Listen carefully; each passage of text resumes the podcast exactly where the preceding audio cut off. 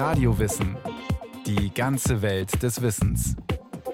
Ein Podcast von Bayern 2. Hier ist Radio Wissen. Schon in vorgeschichtlicher Zeit haben Männer Hüllen für ihr Geschlechtsteil verwendet, mit dem Zweck, Schwangerschaft oder auch Krankheit zu verhindern. Doch von den ersten Kondomen aus Tierdärmen und Fischblasen bis zum modernen Präservativ aus Latex war es ein langer, wechselvoller Weg.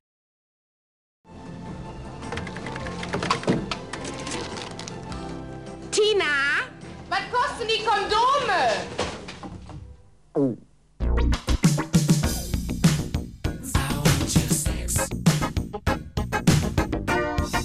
wenn ich Kondome kaufe, so wie Tempotaschentücher oder Binden in der normalen Lebensmittelhandel und äh, lege das auf die Kasse, dann zeige ich damit, ich habe Sex. Sagt Martin Kessel. Kessel ist schon lange im Geschäft mit Kondomen.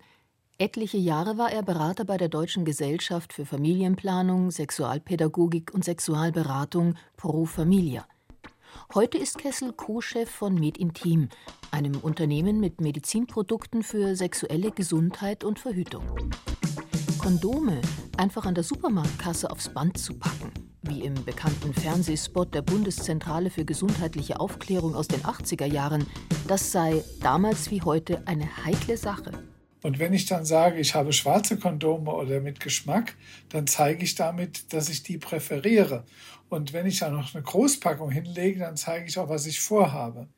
Das ist schambesetzt und das wird auch nie weggehen. Warum? Sexualität hat was mit Schamgefühl zu tun, also mit Emotionen. Das heißt, das ist nie etwas Normales und kann es auch gar nicht sein. Es liegt ja der, der Sexualität inne, dass etwas Intimes, Persönliches ist.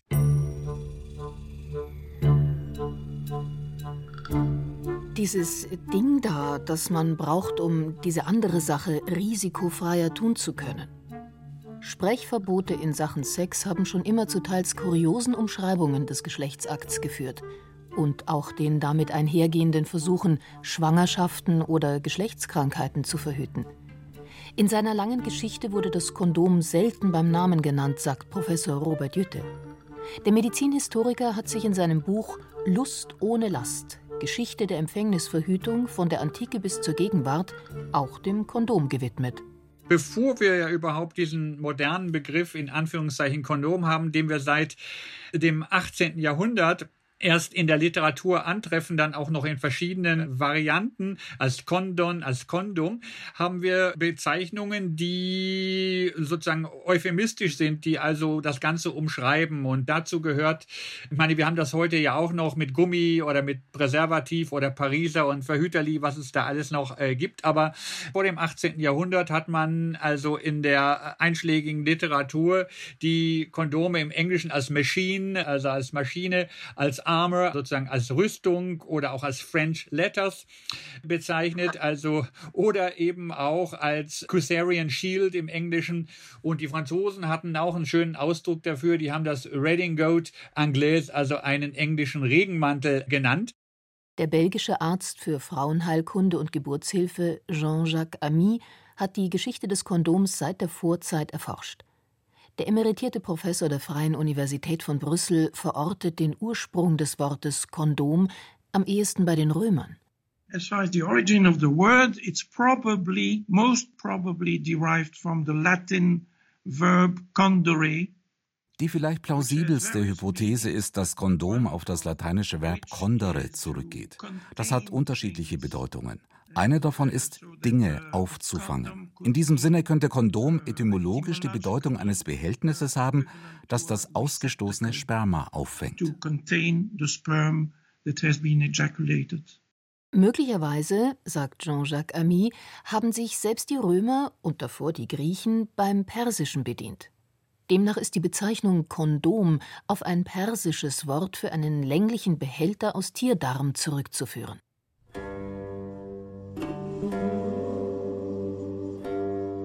Soweit der Ursprung des Worts zurückreichen mag, so alt ist auch die damit verbundene Praxis, den männlichen Samen mit allerlei Mitteln und Tricks daran zu hindern, im weiblichen Schoß fruchtbar zu wirken. Im Wiener Museum für Verhütung und Schwangerschaftsabbruch etwa erfährt man, dass ein Arzt im antiken Griechenland Männern empfahl, den Penis vor dem Beischlaf mit dem Saft des Hahnenkopfes oder mit einer Mischung aus Granatapfelsaft mit Essig oder Alaun zu bestreichen. Selbst in der Vorzeit setzte man indes nicht nur auf Chemie, sondern vor allem auf technische Hilfsmittel, die in ihrer Funktionsweise dem heutigen Latex-Kondom nicht unähnlich waren, erklärt Christian Fiala. Der Gynäkologe leitet das Wiener Verhütungsmuseum. Dann haben sich die Menschen früher umgesehen in der Natur, was so ähnlich aussieht, mit was man einen Penis bedecken könnte sozusagen oder einpacken könnte. Und da sind sie fündig geworden in zweierlei im Tierreich.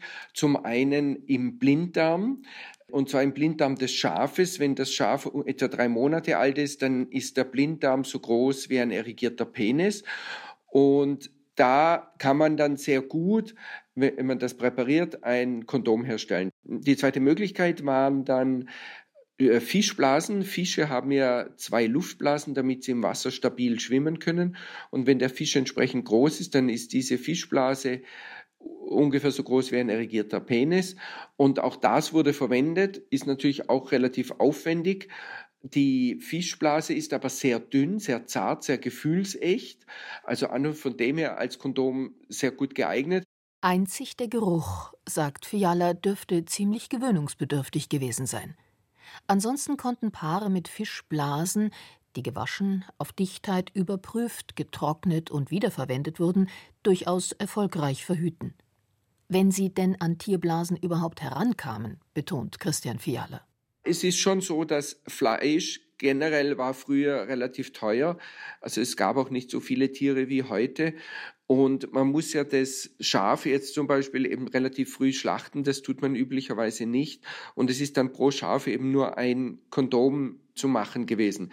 Bei Fischen musste man eben den richtigen Fisch in der richtigen Größe haben. Das war dann vor allem in Küstengegenden durchaus machbar, aber wieder im Landesinneren etwas schwieriger dass einfache Bauern oder Handwerker so verhüteten und damit einen unerwünschten Kindersegen vermieden, der oft mit dem Tod von Frauen im Kindsbett einherging, das verhinderten die Herrschenden gezielt, indem sie ihre Untertanen im Hinblick auf die Verwendung von Kondomen dumm hielten, sagt Robert Jütte. Er leitete bis 2020 das Institut für Geschichte der Medizin der Robert Bosch Stiftung in Stuttgart. Im 18. Jahrhundert schreibt zum Beispiel der französische Philosoph Condorcet um die Zeit der französischen Revolution herum, dass es also damals die konservative Sexualmoral verbietet und praktisch einen Schleier, wie er es nennt, über diese Technik, die er kannte, legt.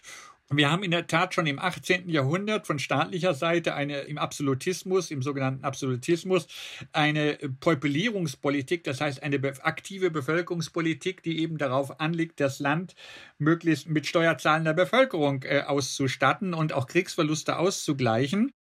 Noch im 19. Jahrhundert befürchteten die Herrscher im deutschen wie französischen Staat das Aussterben ihrer Völker und strebten im Verbund mit der Kirche danach, die Familienplanung einzuschränken. Das Tabu Verhütung und Verhüterli galt dabei freilich nur für die sogenannten unteren Schichten. In der Tat ist das Kondom bis weit ins 19. Jahrhundert hinein ein Oberschichtenphänomen.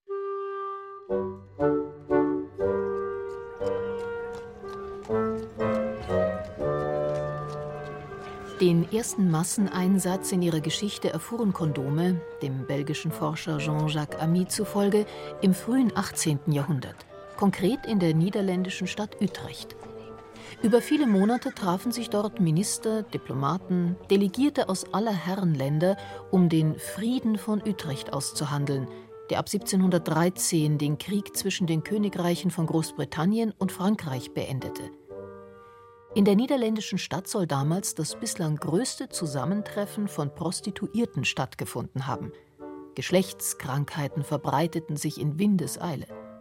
Doch schnell sprach sich herum, es gibt Schutz. There was in one shop in Utrecht uh, where the lady, the shop owner, sold es gab dort zumindest einen bekannten Laden, der Kondome verkaufte. Und die Besitzerin beriet die Kunden äußerst fachkundig, was die Größe und Passgenauigkeit anging. Den Quellen zufolge soll sie sogar so weit gegangen sein, wenn sich ein Kunde bei der Anprobe ungeschickt anstellte, sich selber zum praktischen Ausprobieren zur Verfügung zu stellen. And that she would even allow the customer to make trial of uh, sexual intercourse with herself. Einige englische Teilnehmer der Utrechter Verhandlungen brachten Kondome mit in ihre Heimat. London entwickelte sich daraufhin zum Zentrum des internationalen Handels mit Präservativen. Im späten 18. Jahrhundert hatte sich das Geschäft mit den noch immer aus Tierdärmen oder Fischblasen hergestellten Kondomen in ganz Europa professionalisiert und internationalisiert. Es sollte noch gut 100 Jahre dauern, bis das Kondom endgültig zum Massenprodukt wurde. Die epochale Erfindung dafür geht auf den US-Amerikaner Charles Goodyear zurück. Dieser entwickelte 1839 das Verfahren der Vulkanisierung von Kautschuk. In großem Stil wurden fortan Gummibäume gepflanzt, deren Rinde angeritzt und der klebrige Milchsaft mit Hilfe dieses neuen Verfahrens dank Druck und Hitze widerstandsfähig gemacht. Von nun an konnte Gummi produziert werden, der so bruchfest wie stabil gegenüber Umwelteinflüssen wie Wärme oder Kälte war. 1855 stellte Goodyear das erste Gummikondom her. Ab 1870 begann die Serienproduktion. Doch die frühen Gummis hatten durchaus ihre Nachteile, weiß der Berliner Journalist und Autor Michael Sontheimer. Allerdings hatten die eben so Nähte und waren Gummi, also wie Fahrradschläuche muss man die sich vorstellen und nicht besonders erquicklich, mit denen dann sich sexuell zu betätigen. Und die Revolution kam eigentlich dann, als das Tauchverfahren für die Produktion von nahtlosen Kondomen dann erfunden und auch angewendet wurde. Es war ein armer, aus Osteuropa eingewanderter Jude, der erstmals industriell gefertigte Qualitätspräservative auf den Markt brachte. Sein Name Julius Fromm. Im Berliner Bötzow-Viertel eröffnete Fromm seine erste Fabrik.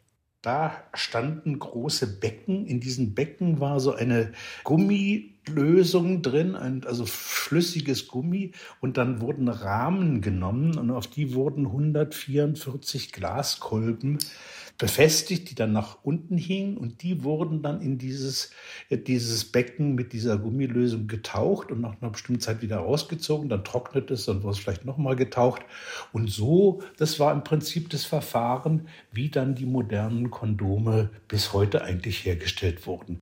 Dass Fromm seine gleichnamigen Präservative ausgerechnet zu Beginn des Ersten Weltkrieges an den Mann zu bringen begann, das sollte seiner Unternehmung zum Vorteil gereichen, erzählt der Medizinhistoriker Robert Jütte.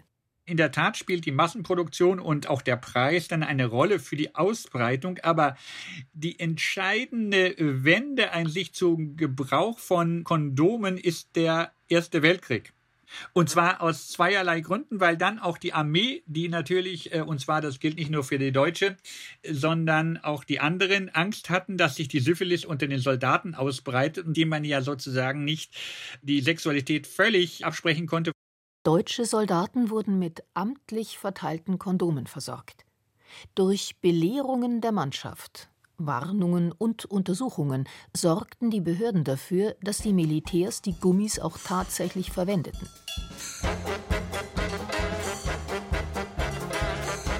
Im sündigen Babylon Berlin der beginnenden Weimarer Republik verkauften sich Fromms Akt, wie die Kondome hießen, wie die warmen Semmeln.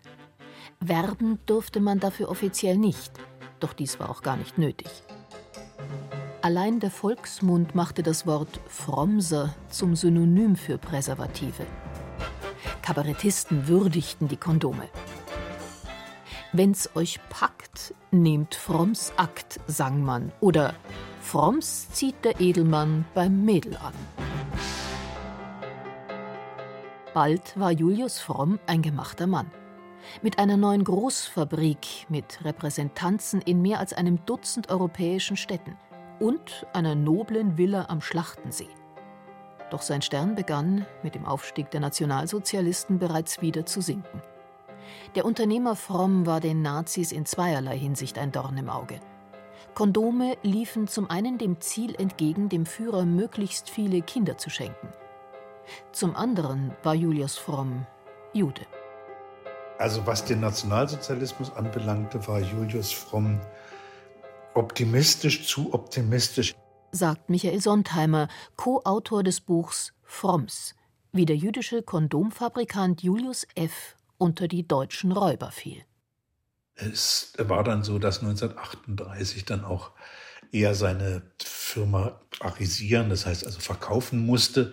Allerdings hat er dafür doch auch richtig Geld gekriegt und konnte so dann nach England emigrieren und auch etliche Verwandten seiner Familie finanziell unterstützen. Also er ist nicht völlig ausgeplündert, ohne eine Reichsmark in der Tasche dann ins Ausland geflohen.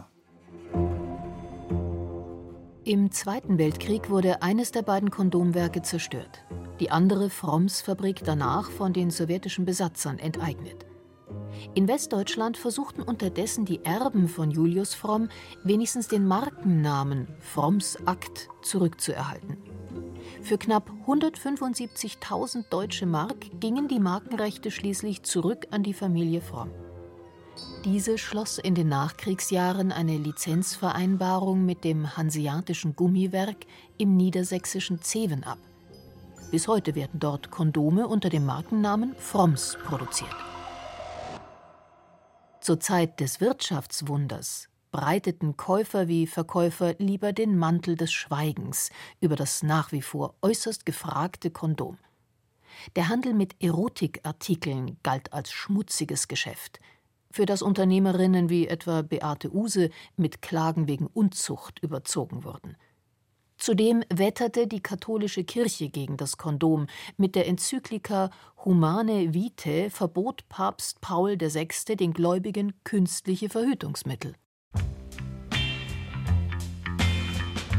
Erst mit der sogenannten sexuellen Revolution fand die Prüderie langsam ein Ende. 1961 war in Westdeutschland die Pille auf den Markt gekommen. Das Präservativ geriet nach und nach ins Hintertreffen. Mit der Aufkommen der Pille und wirksamer Spiralen ist natürlich diese Dominanz des Kondoms hat sich verändert.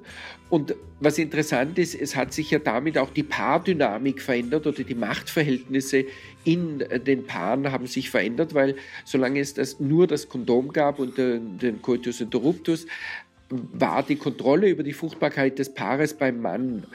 Heute kontrollieren Frauen die Fruchtbarkeit des Paares. Ist die Geschichte des Kondoms damit auserzählt? Kann man das im Vergleich zur Pille Jahrtausende alte Funktionsprinzip noch optimieren?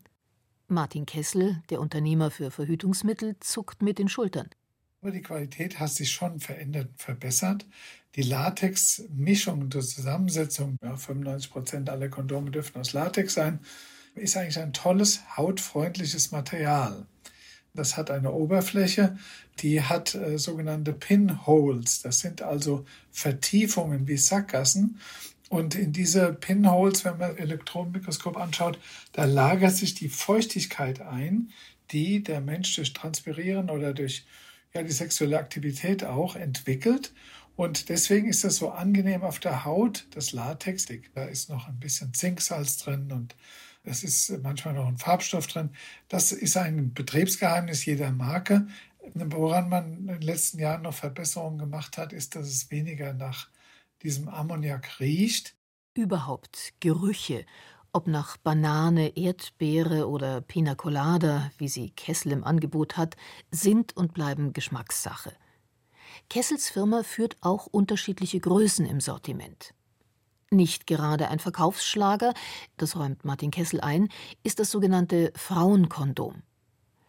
Ein Vorteil des Femidoms oder Female Condoms ist, dass seine Anwendung nicht von der Steifheit des Penis abhängt und es die Frau bereits bis zu zehn Stunden vor dem Geschlechtsverkehr einsetzen kann. Femidome, betont der frühere Sexualberater und heutige Unternehmer, hätten aber durchaus ihren Nutzen. Und die einzige Möglichkeit, sich passiv zu schützen, auch in, sagen wir mal, in der Sexbranche, wenn also jetzt in Bordellen Frauen sich schützen wollten vor Freiern, die nichts nehmen wollten, die aber vielleicht mal ein bisschen besoffen waren und sowieso nicht mehr viel mitbekommen haben, dann war das eine Möglichkeit, was einzulegen, so dass nicht sie sich infizieren. Diesem Produkt, das 1990 rauskam, hätte ich keine große Chance gegeben, nach meiner Einschätzung, aber ich hatte nämlich getäuscht. 1998 auf der Welt-AIDS-Konferenz in Genf war das dann der große Durchbruch gewesen. Die Pest der Neuzeit. Die Seuche AIDS. Eine Krankheit, die sich mitten in die Gesellschaft frisst. Viele Leute meiner Generation leben ja nicht mehr, weil sie in der Zeit eben gestorben sind. Erzählt Rick Schachtebeck. Der Berliner Bühnenbildner posierte 1986 für die ersten deutschen Plakate, mit denen die AIDS-Hilfe für Safer Sex warb. Wenn es überhaupt einen Unterschied gibt zwischen heterosexuellem Sex und schwulem Sex, dann ist es, dass Schwule nicht schwanger werden können. So. Und dieses Kondom war ja absolut damit verbunden, Schwangerschaft zu verhindern. Und da haben die schwulen Männer schon am Anfang sich dagegen gesträubt, im Grunde genommen so ein heterosexuelles Mittel zu nehmen. Und da habe ich schon gemerkt, also dass ich, dass das Poster doch sehr erfolgreich war, also Leute zu animieren und vielen Leuten das Leben gerettet hat dass kaum ein Millimeter Gummi entscheiden kann zwischen Leben und Tod. Für diese Erzählung erntet Rick Schachtebeck heute bei jungen Schwulen oft Achselzucken. Als Dinosaurier werde er belächelt. Sorglosigkeit in Sachen ungeschützter Sex mache sich wieder breit. Rick Schachtebecks Beobachtung unter jungen Schwulen deckt sich indes nicht mit Zahlen, was den Kondomgebrauch in der Gesamtbevölkerung angeht. Weltweit wächst der Kondommarkt nach Berechnungen der Marktforschung deutlich, mit weiter steigender Tendenz. In Deutschland muss sich das Präservativ in puncto Beliebtheit nur knapp der Pille geschlagen geben. Bei den Alleinlebenden hat sich der Kondomgebrauch dem Statistischen Bundesamt zufolge seit Ende der 80er Jahre in etwa verdoppelt.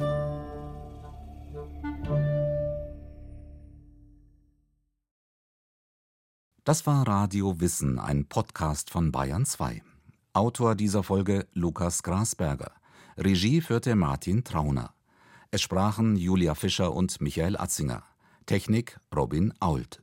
Redaktion Iska Schregelmann. Wenn Sie keine Folge mehr verpassen wollen, abonnieren Sie Radio Wissen unter bayern2.de slash podcast oder überall, wo es Podcasts gibt.